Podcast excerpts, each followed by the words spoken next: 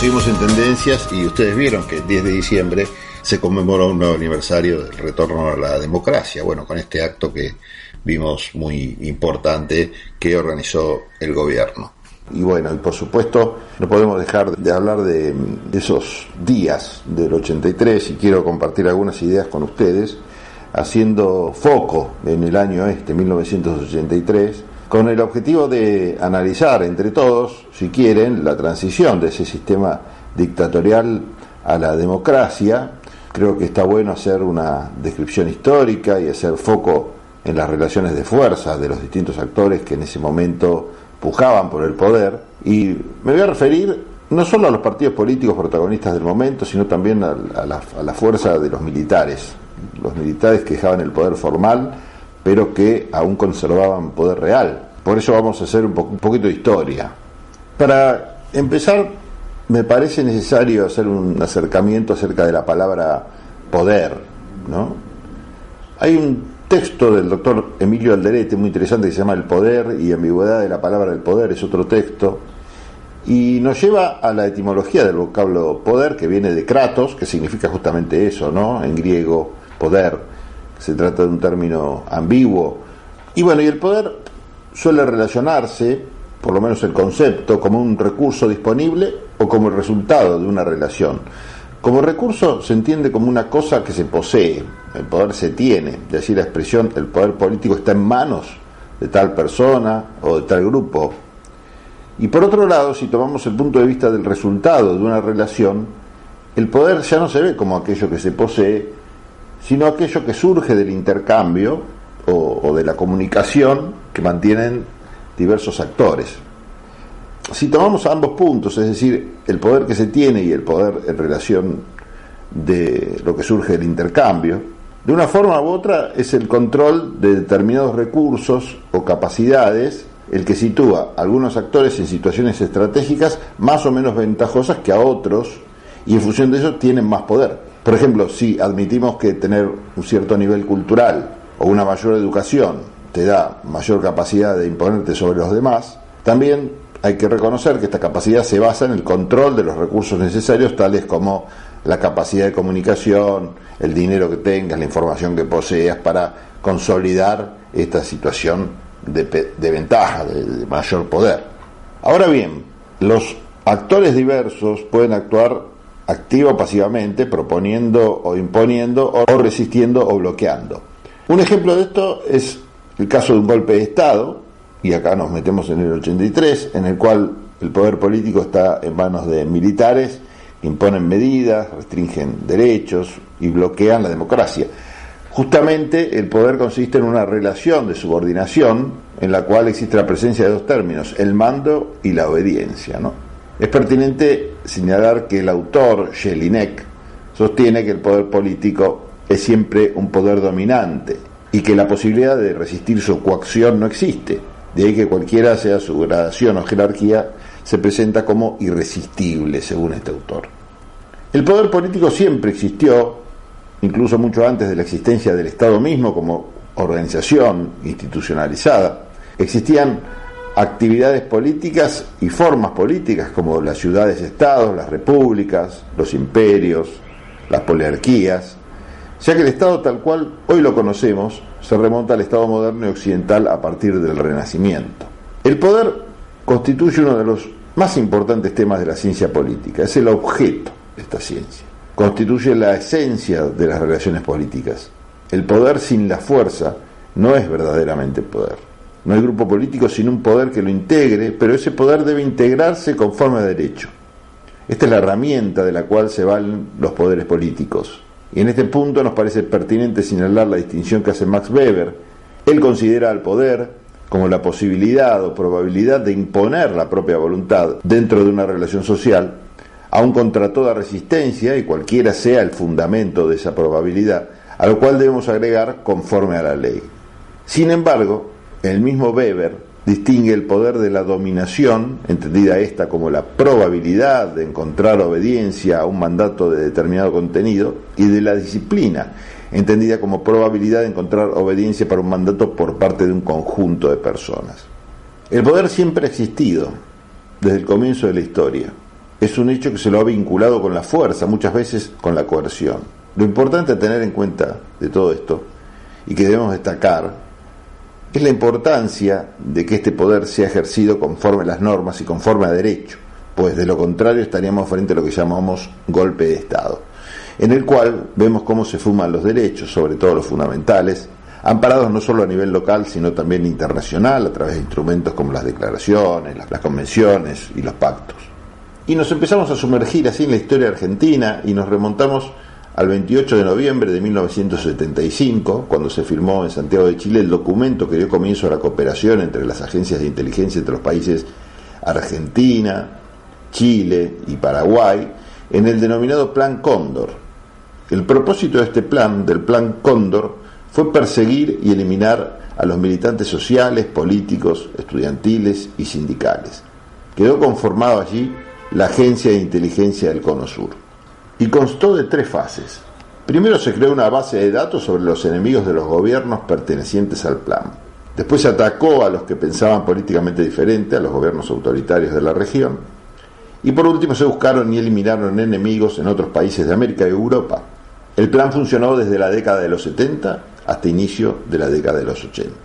Llegó a tener una base de datos con información de personas políticamente sospechosas que contenían fotos, informes que pertenecían a organizaciones, historias políticas y personales, familiares y amistades. El equipamiento informático fue suministrado por la CIA como sistema de comunicación entre los países, Condortel, cuya estación matriz estaba en una instalación norteamericana en el Canal de Panamá.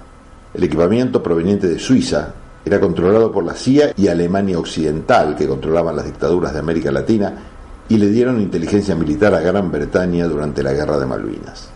Gracias a infiltraciones publicadas en el diario The Washington Post, se reveló que el acuerdo firmado durante el gobierno de Augusto Pinochet en Chile acordaron utilizar el mismo sistema encriptado.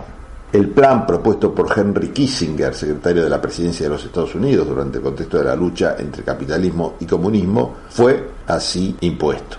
El principal objetivo de esta coordinación internacional fue tanto luchar contra el comunismo de la región como instalar nuevas políticas neoliberales. Para llevarlo a cabo, el plan pretendía acabar con todo aquel que supusiera una amenaza para las políticas liberales que planteaban los Estados Unidos.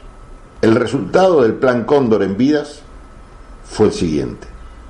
Alrededor de 50.000 muertos, más de 30.000 desaparecidos, 400.000 personas detenidas. El movimiento que se gestó en los años 70 en América Latina, cuyos principales ejes fueron la crítica al derecho positivo y el ideal de una sociedad más equitativa. Agarramos el librito de Foucault, La verdad y las formas jurídicas, y ahí podemos ver cómo mediante diferentes técnicas sociales, políticas y judiciales se puede construir un sujeto nuevo, un sujeto de conocimiento que se encuentra subordinado a la necesidad del sistema social capitalista de producción de trabajo, mediante sistemas de vigilancia, control y corrección. Las dictaduras militares en América Latina, mediante el proceso de reorganización nacional, vinieron a imponer orden en la sociedad, discurso que fue justificado luego con la teoría de los dos demonios, en la cual dijeron que vinieron a luchar contra el desorden provocado por la guerrilla, la cual en 1976 ya se encontraba desarticulada. En cambio, vinieron a poner en práctica el derecho penal del enemigo, el cual puso en juego la peligrosidad para justificar entonces cualquier accionar del poder punitivo del Estado. Poder punitivo que a fines de la década del 50 se instaló en la Escuela de Guerra de Campo de Mayo, cuando militares franceses vinieron a enseñar a los nuestros cómo evitar que el pueblo resista el plan económico y a descalificar a quienes lo resistieran denominándolo subversivo, que había tenido tanto éxito en las selvas indochinas y en la colonia francesa de Argelia, que a partir de la década del 60 se convirtió en la Escuela de las Américas. ¿De qué hablamos cuando hablamos de golpe de Estado? O por lo menos, ¿de qué podemos hablar cuando hablamos de golpe de Estado? Sin el pueblo o contra el pueblo de la nación. Esto parece ser la característica típica. Conquista del poder ideal a diferencia del poder revolucionario contra toda legalidad desde arriba en el ámbito de gobierno, que no consiste en un cambio revolucionario alguno, sino en el derrocamiento y sustitución de los titulares del poder de autoridad legítimos y constitucionales por otro poder, que es un poder de hecho, de facto, que origina un gobierno usurpador que hasta está calificado en la Constitución Nacional como delito de sedición. Estados Unidos y Europa determinaron que la Argentina debía dejar de tener trabajadores tan combativos, la clase obrera tan organizada, el menor índice de analfabetismo en Latinoamérica, salud gratuita y empleo. Tenía que pasar a ser el país agroexportador primario. Fue así que mediante el terrorismo de Estado, de tener una industria que era ejemplo en Latinoamérica, pasamos al cierre de fábrica, la patria financiera, ustedes se acuerdan, una deuda externa impagable, pobreza y miseria la dictadura militar llegó a la Argentina cuando no había más de 3.000 guerrilleros, junto a los cuales desaparecieron estudiantes que luchaban por el boleto secundario, estudiantes que luchaban por la universidad pública, intelectuales que no estaban de acuerdo con el orden impuesto, campesinos que luchaban por cubrir sus necesidades básicas. Fueron etiquetados todos ellos como subversivos, los cuales eran peligrosos para la sociedad de los individuos normales. Para ello, usaron técnicas de secuestro, de torturas, violaciones, homicidios y asesinatos, sin ningún tipo de juzgamiento. Fue así que, mediante la clandestinidad y total impunidad, violando derechos humanos, garantías constitucionales, tratados internacionales, los países hegemónicos, los militares, la Fuerza Aérea, la Marina y la oligarquía local, con el apoyo de gran parte de la sociedad, cometieron delitos aberrantes delante de la sociedad delante de esa misma sociedad, mediante técnicas que generaban miedo y terror en los individuos, técnicas de vigilancia y castigo, creando sujetos enraizados en las relaciones de producción y fijados a lo que las constituye, sujetos desapropiados de la totalidad de su tiempo, dedicados únicamente a ser fuerza de trabajo para que unos pocos puedan obtener un plus de ganancia sujetos que ultraconsumen para el beneficio de unos pocos, en definitiva, sujetos moldeados para llevar adelante el modelo neoliberal que vinieron a imponer. La denominada lucha antisubversiva era lo que le permitía, era lo que permitía mantenernos unidos.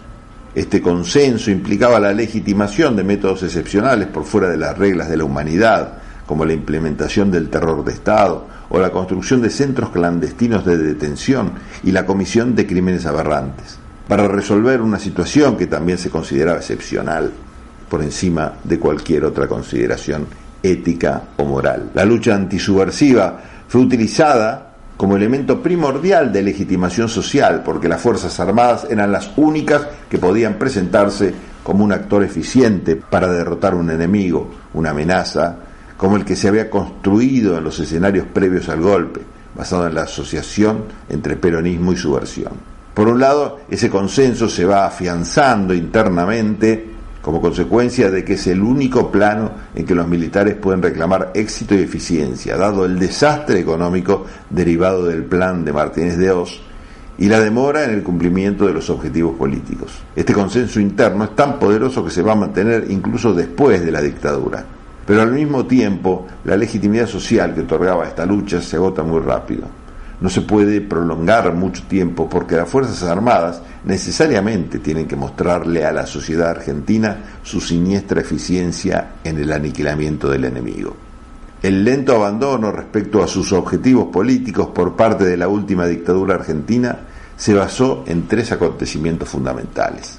En primer lugar, la renuncia del grupo encabezado por el general José Villarreal, muy cercano a Videla, denominado como politicista, y al frente de los vínculos con la dirigencia política, sus cargos en la Secretaría General de la Presidencia a fines de 1978. En segundo lugar, la visita de la Comisión Interamericana de Derechos Humanos a la Argentina en septiembre de 1979.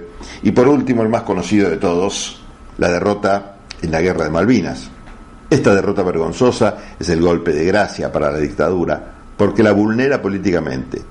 Les quita la última posibilidad de presentarse ante la sociedad argentina como Fuerzas Armadas victoriosas. Los muestra como lo que son, militares derrotados, incluso en la tarea reconocida legítimamente para ellos, el desempeño exitoso en la guerra contra otros estados. El pueblo es portador del poder electoral reglamentado en la Constitución. Su energía la expresa en el proceso electoral, expresando su poder democrático en su aceptación mediante el voto de los partidos políticos que lo representan.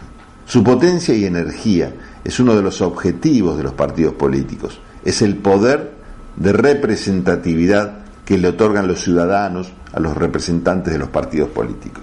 Ellos son los que expresan el poder y la voluntad del pueblo, el que luego se expresa en forma continuada en el tiempo, mediante sucesivos actos electorales plasmados en la Constitución, la que le otorga poder y legitimidad para cumplir con su mandato. Proviene mediantemente de la energía del pueblo que inviste a estos sujetos por representación, creación social de su poder electoral y constituyente, que refuerza la organización gobierno, consistiendo en la relación psicosociológica de mando y obediencia, o sea, tener poder. Entonces, de lo que venimos diciendo hasta ahora, podemos asegurar que el Estado queda caracterizado por los siguientes elementos. En primer lugar, el monopolio de la fuerza. En segundo lugar, un único ordenamiento jurídico.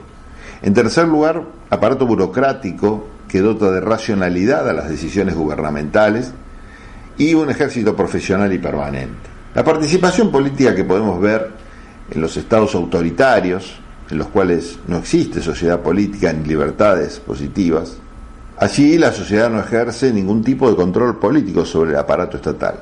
Con respecto a la sociedad civil, el Estado es el denominado activo es el llamado Estado interventor que busca corregir, moldearla de acuerdo a sus determinados fines. Estado de gestión total, por lo tanto, el grado de intervención es tal que busca ampliar la esfera estatal hasta los más ínfimos recovecos de la sociedad civil, reduciéndola en perjuicio de la libertad. En este tipo de sociedades no existen derechos individuales frente al poder estatal, como pudimos ver durante la dictadura militar y que permanece aún después de haber dejado el poder. Es interesante analizar estos temas referidos al poder y nos volvemos a plantear la gran pregunta de esta etapa de la historia argentina. ¿Dónde radicaba el poder político?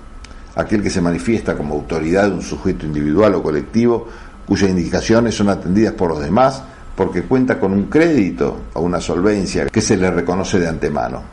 Claramente el régimen militar había perdido ese poder así definido. A la crisis económica que caracterizaba a esta época se le sumaba la crisis política, el descrédito del régimen por la derrota de Malvinas, ese manotazo de ahogado para tratar de recuperar la credibilidad, la imposibilidad de ocultar las violaciones a los derechos humanos y tantas otras cosas. Y mencionamos en primer lugar algo que no se destaca generalmente. Son pocos los que recuerdan que la Argentina a fines de 1983 tenía la situación económica particularmente complicada. La deuda externa era importantísima, también lo era la inflación. Los precios de los commodities estaban por el suelo en el mundo y los préstamos internacionales eran pocos o tenían tasas de interés que estaban por las nubes. Cuentan quienes lo conocieron que el ministro de Economía de Alfonsín, Bernardo Greenspoon, se encontró con problemas para pagar el primer sueldo de la administración pública cuando asumió el gobierno nacional. Ante esta situación, va y le pregunta a un capo del Banco Central. ¿Cómo hicieron los militares para pagar estos sueldos? Si yo llego el primer mes acá, me siento en el sillón del Ministerio de Economía y no sé cómo pagar los sueldos. ¿Cómo hizo la dictadura para pagar? Y la respuesta fue emitiendo. A lo que el ministro respondió, bueno, entonces emitan. Así estaban las cosas en 1983. Volviendo al tema del poder, la reputación inicial que tenía la dictadura se había perdido era imposible de recuperar siquiera con la aplicación directa de la fuerza. No había argumentos racionales o emocionales que pudieran influir en la sociedad de tal modo que se cambiara de parecer. Esta falta de crédito o de desconfianza de los militares era inversamente proporcional a la que tenían a comienzos de 1983 los partidos políticos. Por ende, aunque los partidos no administraban aún el Estado, ya que no ocupaban ningún cargo público, contaban sí con mucho poder Traemos a cuento otra anécdota ilustrativa que consiste en el recuerdo de un funcionario alfonsinista quien en ese momento estaba en los altos mandos de la empresa de energía llamada Segua, ¿se acuerdan ustedes? Segua, y comentó que los militares aumentaron un 300% la tarifa de la luz antes de entregar el gobierno. ¿Y por qué? Porque se lo pidió el Partido Radical. El objeto era de actualizar los números de la empresa que no cerraban de ninguna manera. De esta forma la dictadura cargó con el costo político de esa medida y el nuevo gobierno, el de Alfonsín, no tuvo que disponer una medida que no hubiera gozado de muy buen recibimiento popular. Se nota con este botón de muestra dónde estaba el verdadero poder, ya que el gobierno de facto obedeció al pedido sin chistar. En 1983, antes de que asumiera el gobierno del radicalismo, la autoritas provenía no tanto de la formalidad de quien respetaba las normas por el lugar que ocupa quien emanaba las órdenes, sino del reconocimiento general, del prestigio moral y de la fuerza de los votos conseguidos en las elecciones. La práctica efectiva del poder, que al comienzo de la dictadura se daba gracias a la combinación de la fuerza y la influencia y la autoridad, se iba convirtiendo para los militares en una cuesta arriba difícil de recorrer. En cuanto a la legitimidad, que es la capacidad para conseguir que sean aceptados los límites que el poder impone, podemos decir que la dictadura cada vez tenía menos capacidad para ejercer este poder e imponer ciertos límites a la voluntad de otros actores, y se iba debilitando a medida que la llegada al momento del traspaso del poder se hacía más cercana. Si bien es cierto que el poder militar de la dictadura era casi infinito, la realidad es que lo que había conseguido por la vía de la coacción y también por el consentimiento que tuvo en su origen, se fue perdiendo. El poder político no fue duradero, sino solo momentáneo, ya que no pudo, a pesar de haber acumulado fuerza, acumular legitimidad. Cuando empezó a flaquear la legitimidad, el recurso de la coacción física fue insuficiente y no se tornó eficaz como método para asegurar la adhesión a sus decisiones. La dictadura había perdido poder basado en la legitimidad sobre todo después de Malvinas, ya que a partir de ese momento claramente sus decisiones no eran percibidas como legítimas. Se habían alejado del sistema de valores y las creencias que dominaban en la sociedad argentina de ese entonces. La sociedad ya no consideraba convenientes y dignas las propuestas de los militares, y solo la aplicación de una mayor dosis de coacción podía hacerlas efectivas. Pero ni con ello. Queda así demostrado que no existía legitimidad por la sola razón de la fuerza y esto hacía que apenas existiera mando y nada de poder, ya que le faltaba una pieza indispensable, el consentimiento público. Claramente el mando estaba aislado y consecuentemente, y de a poco, la obediencia caía. También es interesante hacer un análisis del momento siguiendo a Max Weber, quien esquematizó los diferentes modos de legitimación del poder político en tres fuentes, la tradición, la racionalidad y el carisma. A la tradición recurrió la dictadura con el éxito al comienzo de su gestión, cuando se proponía como el camino para volver a una suerte de normalidad y paz que otrora había tenido la Argentina, también con la imposición en la agenda de la importancia de recuperar las Islas Malvinas. En cuanto a la racionalidad, Pareció en el 83 cambiar de manos luego de recorrer un largo periodo. Al principio eran los militares quienes sostenían que venían a terminar con la locura de la violencia. Con el tiempo fue la democracia o el radicalismo quien vino a aportar la cuota de racionalidad frente a la brutalidad de la dictadura y a la disparatada aventura militar que resultó la guerra de Malvinas. La gente ya no creía que las decisiones que se adoptaban por parte de los militares conducían razonablemente al objetivo elegido no había congruencia entre medios y fines, y esto quedaba en la superficie. En ese momento de transición, la ley y la constitución, que estaban bien guardadas junto a las urnas, comenzaron a tener peso y con el traspaso a la democracia se convirtieron en fundamentos del poder.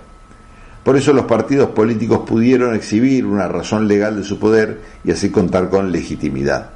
En cuanto al carisma, que es otro de los modos de legitimación del poder político que esquematizó Max Weber, la persona de Alfonsín logró algo que el candidato justicialista no pudo y que la dictadura no supo protagonizar, salvo la última vez en la figura de Galtieri con la cuestión Malvinas.